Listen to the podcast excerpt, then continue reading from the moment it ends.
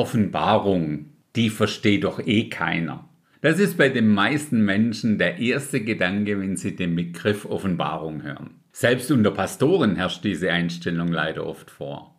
Oder erinnerst du dich daran, wann du in deiner Kirche die letzte Predigt oder Bibelstunde zu den 22 Kapiteln mit insgesamt 404 Versen in diesem Buch gehört hast?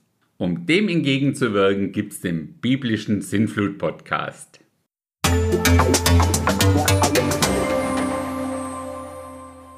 Offenbarung, Enthüllung, Aufdeckung, Bekanntgabe. Das ist das Ziel von diesem letzten Buch der Bibel. Vielleicht hast du schon mal diesen Satz gehört, an Gottes Segen ist alles gelegen. Und du fragst dich, wie komme ich denn ganz praktisch an diesen Segen dran? Gut, dass du fragst. Genau dafür kann ich dir ebenfalls dieses 66. Buch der Bibel empfehlen. Es ist das einzige, welches von sich selber sagt, lies mich und du bist gesegnet. Wir lesen das in Offenbarung 1, Vers 3.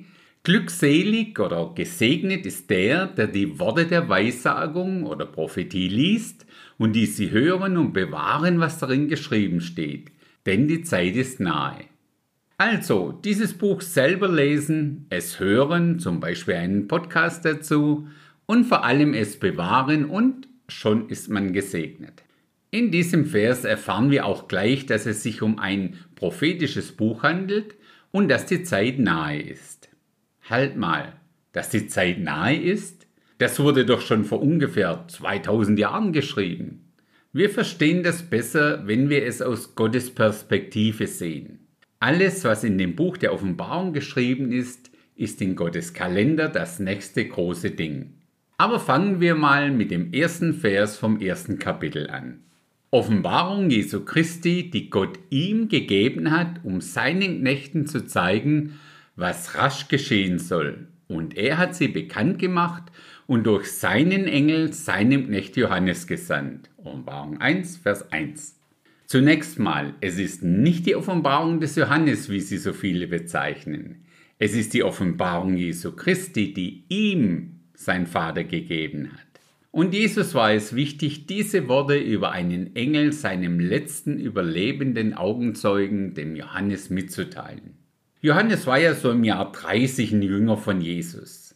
Jetzt, wieder ungefähr 65 Jahre später, befand er sich auf der Insel Patmos in der Verbannung um seines Glaubens willen. Gestorben ist er übrigens so um das Jahr 100, 101, 102 in Ephesus. Warum Johannes in den späteren Jahren in Ephesus und nicht in Jerusalem war, hängt sicher auch damit zusammen, dass bereits im Jahr 44 sein Bruder Jakobus um seines Glaubens willen in Judäa getötet wurde. Wir lesen das Apostelgeschichte 12, die Verse 1 bis 3. Um jene Zeit aber legte der König Herodes Hand an etliche von der Gemeinde, um sie zu misshandeln. Und er tötete Jakobus, den Bruder des Johannes, mit dem Schwert. Und als er sah, dass das den Juden gefiel, fuhr er fort und nahm auch Petrus gefangen. Dass das den Juden gefiel, zeigt uns die Grundstimmung, die dort in Jerusalem vorherrschte. Hut ab vor Johannes, der dies auch alles als Mensch verarbeiten musste. Als er dann auch noch auf der Insel Patmos landete, dachte er sicher, so, das war's dann wohl mit Augenzeugen-Evangelisation nicht wissend, dass die größte Offenbarung noch vor ihm liegt. Damit wieder zurück zu dieser Offenbarung Jesu Christi. Es ist die Offenbarung in der Einzahl. Es sind also nicht mehrere Offenbarungen. Gleich im ersten Vers haben wir auch so eine Art Geschwindigkeitsangabe drin, die erst auf den zweiten Blick verständlich ist. Was rasch geschehen soll, lesen wir da. In dem original griechischen Wort für rasch finden wir das Wort Tacho, also im Sinn von einem Tachometer in einem Auto. Der zeigt uns nicht an, wann wir fahren, sondern wie schnell wir fahren und vorwärts kommen. Und es ist das, was uns dieser Vers letztendlich auch sagen will. Wenn diese Dinge starten, dann werden sie schnell ablaufen. Was vielleicht auch noch zu den Rahmenbedingungen der Offenbarung interessant ist, ist die Tatsache, dass die meisten Bibellehrer davon ausgehen, dass Johannes diese Offenbarung an einem einzigen Tag übermittelt bekommen hat. Die folgenden Verse 12 bis 18 im ersten Kapitel sind in meiner Bibel überschrieben mit der erhöhte Herr Jesus Christus. Das sieht für mich so aus, als Jesus zu Johannes sagt, Johannes, du lagst an meiner Brust beim letzten Abendmahl auf Erden. Du hast daran geglaubt, dass ich der bin, der ich sagte, dass ich es bin. Du warst live dabei, als ich gestorben bin. Du warst am leeren Grab und hast meine Auferstehung bestätigt. Und jetzt und hier kannst du dich selbst davon überzeugen, dass ich hier im Himmel bei meinem Vater auf dem Thron sitze und mit dir rede. Ich lese uns noch kurz Offenbarung 1, die Verse 17 und 18. Und als ich ihn sah, fiel ich zu seinen Füßen nieder wie tot. Und er legte seine rechte Hand auf mich und sprach zu mir, Fürchte dich nicht, ich bin der Erste und der Letzte und der Lebende, und ich war tot, und siehe, ich lebe von Ewigkeit zu Ewigkeit.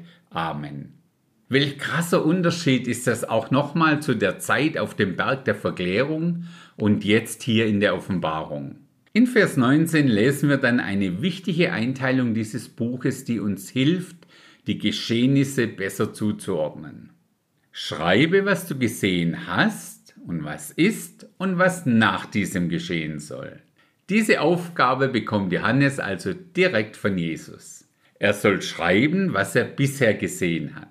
Das, was wir gerade gehört haben. Jesus Christus im Himmel in seiner ganzen All- und Vollmacht. Das finden wir in Kapitel 1. Als nächstes kommt dann das, was ist. Das finden wir in Kapitel 2 und 3. Dort lesen wir dann über die Zeit der sieben Gemeinden. Und noch als drittes, was nach diesem geschehen soll. Was kommt nach der Zeit der Gemeinde, nach der Zeit der Kirche? Da kommt erstmal in Kapitel 4 und 5 die Entrückung und dann unsere Zeit als Gemeinde, als Kirche im Himmel. In den folgenden Kapiteln 6 bis 19 folgt dann die Zeit der großen Trübsal auf Erden. Dem wiederum folgt in Kapitel 20 das Millennium, Kapitel 21 und 22 schließen dann mit dem neuen Himmel und der neuen Erde und dem neuen Jerusalem ab. Letztendlich dreht sich in dem ganzen Buch der Offenbarung alles um Jesus Christus. Er zeigt uns in diesem Buch das Finale von Gottes Erlösungsplan für die Menschen. Wer ist und war denn die Zielgruppe, an die Johannes dies alles schreiben sollte? Das steht in Offenbarung 1, Vers 4. Johannes an die sieben Gemeinden, die in Asia sind. Gnade sei mit euch und Friede von dem, der ist und der war und der kommt, und von den sieben Geistern, die vor seinem Thron sind. Damit ist die Zielgruppe klar umrissen, die sieben Gemeinden, die wir uns in der nächsten Episode etwas genauer anschauen. Nochmals kurz zu der Frage, warum wird dieses Buch nicht mehr gelesen und vor allem gepredigt? Ich denke, da ist einer, der versucht verzweifelt zu verhindern, dass der Inhalt dieses Buches publik, bekannt und verbreitet wird. Wir kennen ihn unter dem Namen Satan. In genau diesem Buch der Offenbarung lesen wir von seinem endgültigen Platz im Feuersee für Zeit und Ewigkeit. Also, wenn dich irgendjemand oder irgendwas daran hindert, dieses Buch zu lesen, Gott ist es nicht. So viel für heute zum ersten Teil, den Johannes aufschreiben sollte. Das, was du gesehen hast. In der nächsten Episode schauen wir uns dann den zweiten Teil an, das, was ist. In diesem Sinne, bis zum nächsten Mal.